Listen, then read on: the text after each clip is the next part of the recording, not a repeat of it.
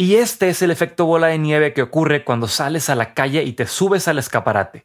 Lo mejor de esta idea es que puede que solo necesites conseguir un primer proyecto exitoso para volverte el referente de esa cosa en la que eres muy bueno y así crear el efecto bola de nieve que te traiga más oportunidades. Si eres bueno en lo que haces y has metido tus 10.000 horas de práctica, solo necesitas una oportunidad. Bienvenido al Ideario Central, tu podcast favorito de música.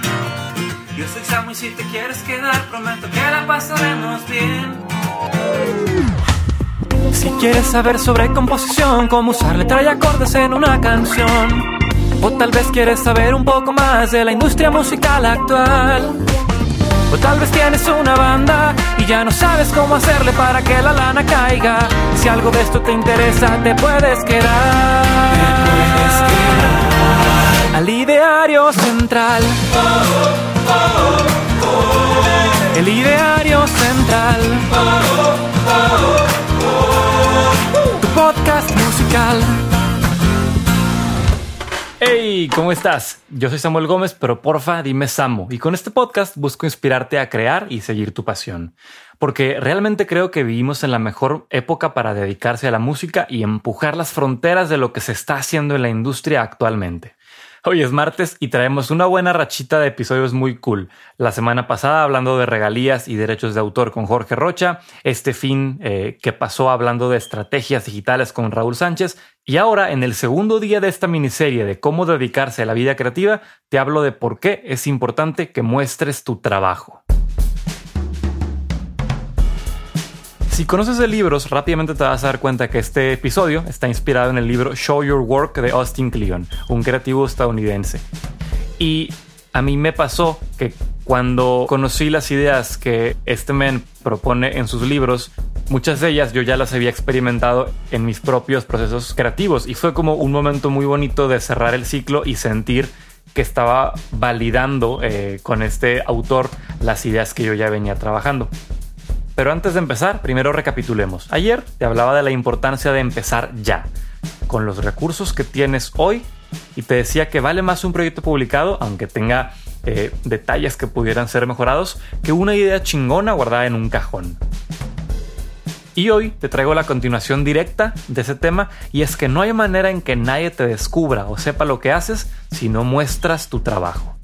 Por eso, hoy te voy a dar 5 consejos para que te entrenes a mostrar tu trabajo y le pierdas el miedo. Consejo número 1. Sal a la calle, o como le dicen los gringos, put yourself out there. Básicamente es encuérate y ponte en la vitrina. O sea, no, no, literalmente, ya, ya, este, tú sabes a lo que me refiero.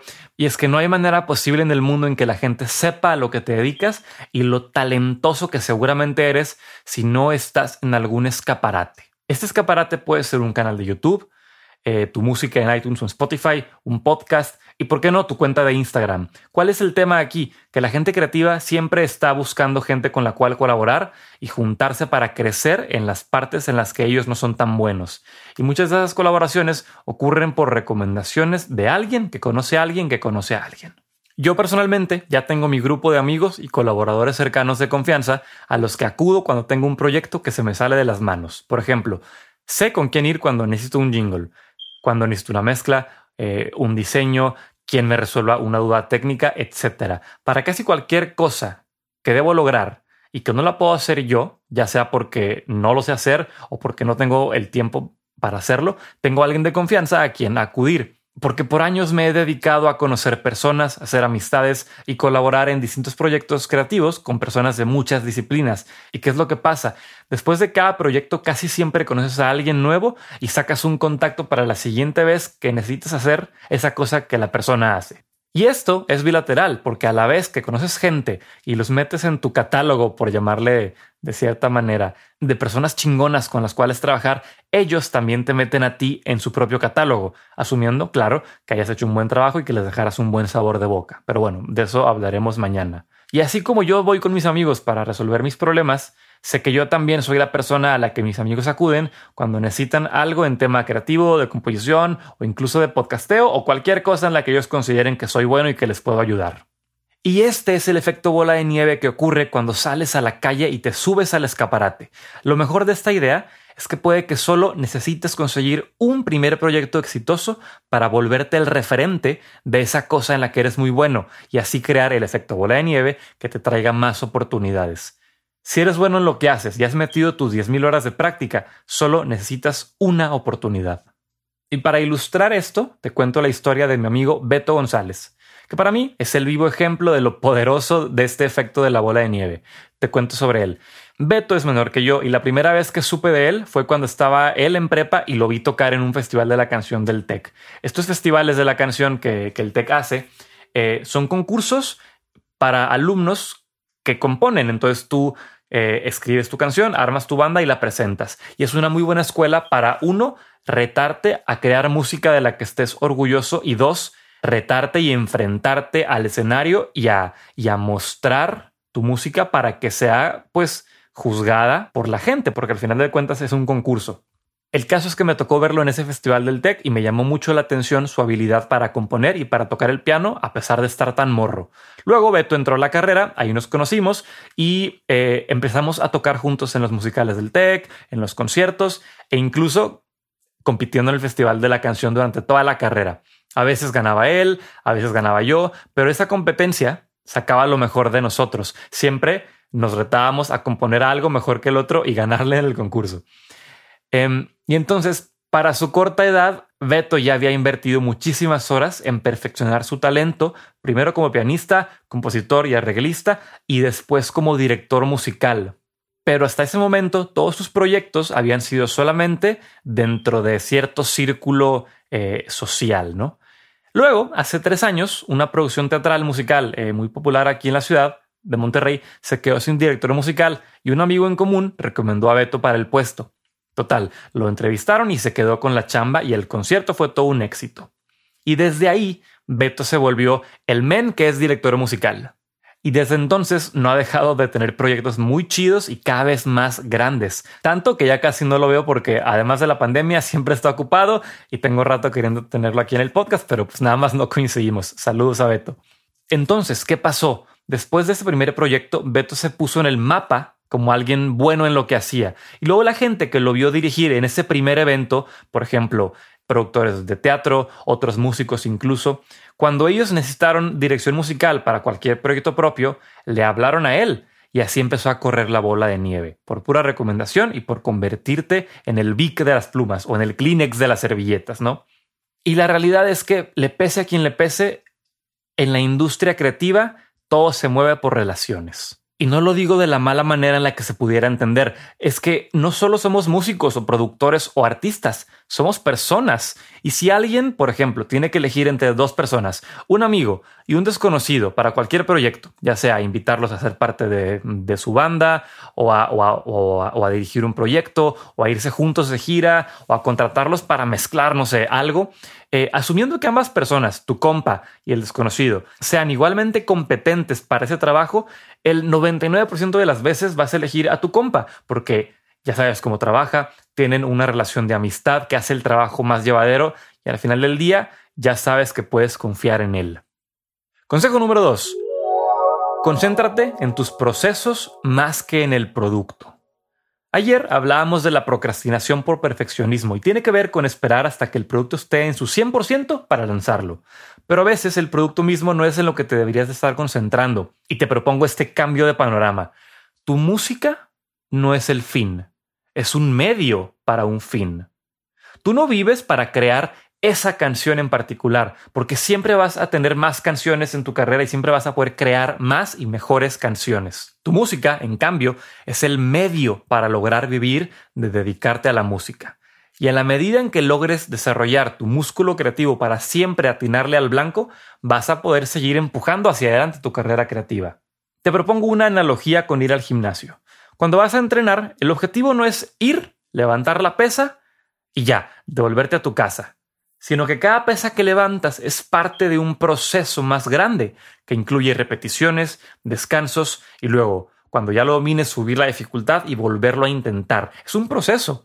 Con la creación musical pasa igual. Solo en la medida que te concentres en mejorar tus procesos, vas a mejorar tus resultados. Entonces, deja de concentrarte en la canción misma y en terminarla, sino más bien concéntrate en poder llegar más rápidamente a la canción la siguiente vez. Y concéntrate en lo que sí puedes tú controlar. El mercado allá afuera y lo que la gente quiere escuchar constantemente está cambiando. No puedes controlar eso, pero sí puedes controlar tu proceso creativo para siempre hacer mejores canciones y tener mejores procesos. Acuérdate que compites contra ti mismo, no contra el mercado. Si llevas rato escuchando el podcast, ya sabes que yo comencé el, ideario como un reto personal de escribir una canción diaria por 100 días para retarme a poner a trabajar el músculo creativo y forzarme a ser más rápido en mi acercamiento a la canción. Como a los caballos, ¿no? Que les, que les ponen estas, estas madres en los ojos para que solo puedan mirar hacia adelante y no se distraigan. Más o menos así quería ser yo, poder crear bajo señal, como el actor que llora cuando le dicen acción y para mí no, no importaba tanto si las canciones eran buenas cada día o no. Importaba más bien si yo aprendía algo nuevo ese día, ya fuera algo sobre mis propios clichés, mis muletillas musicales, las cosas que tiendo a hacer y, cómo salirme de esos ciclos, eh, alguna herramienta nueva para contar historias o un punto de, de vista que no hubiera explorado o cualquier cosa que pudiera utilizar a mi favor. Y te digo, si la canción era buena o no, eso era circunstancial. Yo estaba compitiendo contra mí mismo. Ahora, la segunda parte del reto del ideario no era solo componer las canciones, sino también publicarlas, lo cual me lleva a mi siguiente consejo. Consejo número 3. Documentalo todo.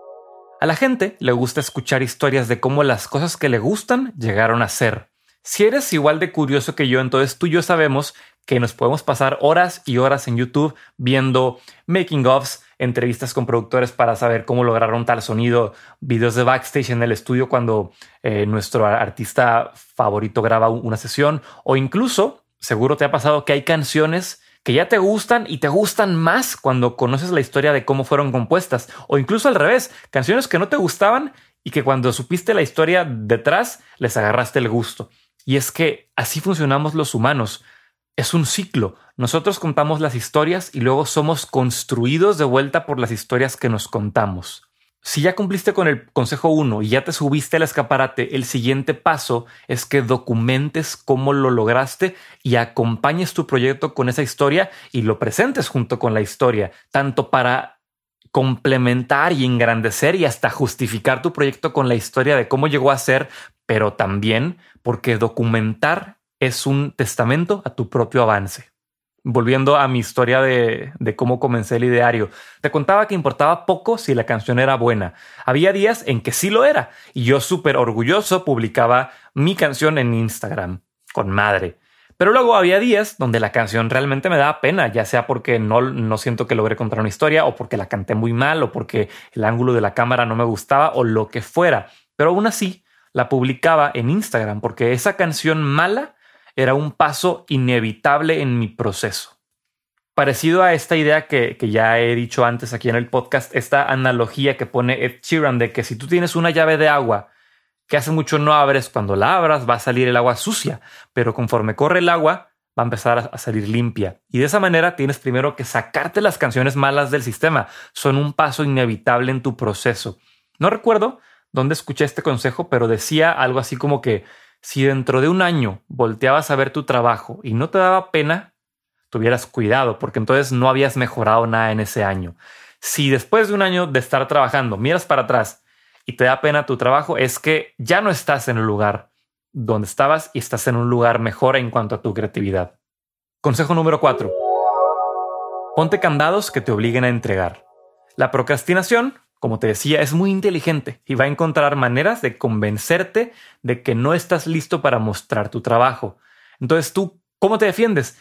Necesitas entrar a esta conversación con un as bajo la manga y sabiendo que todo lo que la procrastinación y el perfeccionismo te digan va a ser mentira. Este as bajo la manga puede ser medio obvio cuando te lo diga, pero va, o sea, pero, pero da mucho miedo llevarlo a la práctica.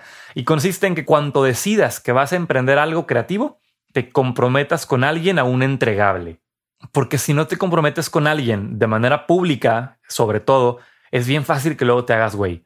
Por ejemplo, si anuncias que vas a sacar un álbum, un sencillo, o no sé, vas a empezar a escribir canciones diarias durante 100 días, entonces la gente va a poner su mirada en ti, tanto porque por un lado les puede parecer interesante lo que quieres hacer, como por otro lado, seguramente piensan que no lo vas a lograr y quieren verte quedar a medias. Entonces, tu tarea es, una vez que te comprometiste, ya sea por amor al propio proyecto o solo por, por el ego de no quedar mal, que termines cumpliendo con lo que dijiste que ibas a hacer. Cuando te comprometes de manera pública o con gente de confianza cuya opinión valores mucho, te pones tú solo candados que te obligan a hacer lo que dijiste que ibas a hacer y te vuelves accountable. Me gusta mucho esta palabra, que es que te vuelves responsable. Un buen ejemplo de esto que te digo es que desde el verano yo, yo ya sabía que quería celebrar esta semana de mi cumpleaños con episodios diarios. Y luego llegó el día del relanzamiento del podcast hace dos semanas y avisé que esta semana iba a hacer episodios diarios. Y luego, en el episodio de este fin de semana con Raúl, volví a decir, esta semana va a haber episodios diarios. Y hasta ese momento yo, yo todavía ni siquiera tenía muy, muy definido qué línea iba a seguir esta miniserie, pero ni modo, ya me había comprometido y ahora tocaba resolver sobre la marcha, sin importar que en este momento que estoy grabando sean las 5 de la mañana del mismo día, o sea, hoy, hoy martes en que sale este episodio. y ayuda más si los entregables a los que te comprometes están bien definidos en cuál es el entregable y cuándo se entrega. Por ejemplo, con esta miniserie son cinco capítulos, uno cada día, de, lunes a viernes, sobre un tema eh, que siga una secuencia de creatividad. Esa fue la línea que yo me puse y luego ya tocó definir, bueno, entonces cómo voy a contar la historia y qué, eh, qué capítulo va cada día para cumplir pues, con el entregable, ¿no? Consejo número 5. Asegúrate de ser encontrable. Aquí es donde todo esto que, te he platicado se redondea. De nada sirve que ya te hayas decidido a subirte al escaparate, que trabajes muy bien tus procesos y que los documentes o que te pongas candados para entregar si la gente no puede encontrarte, si la gente no puede acceder a tu trabajo y no pueden consumirlo. Por eso, en el episodio con Raúl Sánchez hablábamos de que tal vez Spotify, por ejemplo, no paga muy bien por tus reproducciones, pero tienes que estar ahí de todas maneras porque al día de hoy es la aplicación por default eh, para consumir música. Entonces, si no estás ahí, posiblemente la gente que quieras que te encuentre no te va a encontrar. Y es que nunca había sido tan fácil publicar tu música en plataformas de streaming o abrir un canal de YouTube o, o un SoundCloud o, por qué no, hacerte una página web. Y todos estos son lugares en los que muy posiblemente tienes que estar para mostrar tu trabajo y que la gente lo pueda encontrar a no más de dos clics de distancia, porque ese es otro tema. Si tu contenido sí está público, pero es muy difícil acceder a él, la gente no lo va a hacer. Tienes que ponérselos fácil y enfrente, a no más de dos clics de distancia. Ahora, hay plataformas muy buenas como Linktree o Fanlink que te ayuden a centralizar todo este contenido en un solo lugar y armar como una pequeña landing page o, página web que puedes poner en la liga de tu, de tu perfil en Instagram. Recuerda que no vas a cambiar los hábitos de consumo de la gente y no vas a lograr llevar a la gente a donde tú estés. Más bien tú tienes que estar donde la gente ya se reúne. Y bueno, chiquitín, chiquitina, eso es todo por hoy. Realmente disfruté compartir todo esto contigo, desde bajar las ideas al papel y luego eh, grabarlas como lo estoy haciendo ahora. Em, porque como, como te decía ayer, estas son las cosas que he aprendido recientemente y que me han impactado mucho y que la verdad sigo aprendiendo. Eh, sigo aprendiendo cómo aplicarlas de la mejor manera en mi vida creativa y musical y a veces es complicado y como te decía ayer, toma trabajo como que cambiar el chip mental y hacer las cosas que sabes que tienes que hacer para que tengas una mejor vida creativa. Y si con esta miniserie te puedo ayudar a dar el primer paso hacia una vida artística más plena, pues yo estaré más que feliz y me encantaría que me mandaras un mensaje a Instagram en arroba ideario central para decirme qué fue lo que más te gustó del episodio. Si todavía no lo has hecho, te invito también a darme follow o subscribe en donde sea que escuches este podcast y compartir con un amigo al que creas que le puede gustar. Acuérdate que te veo mañana, ahora para platicar sobre cómo volverte un profesional en todo lo que hagas.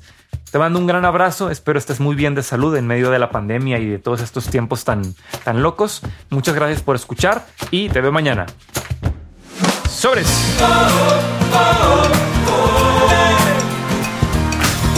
Oh, oh, oh.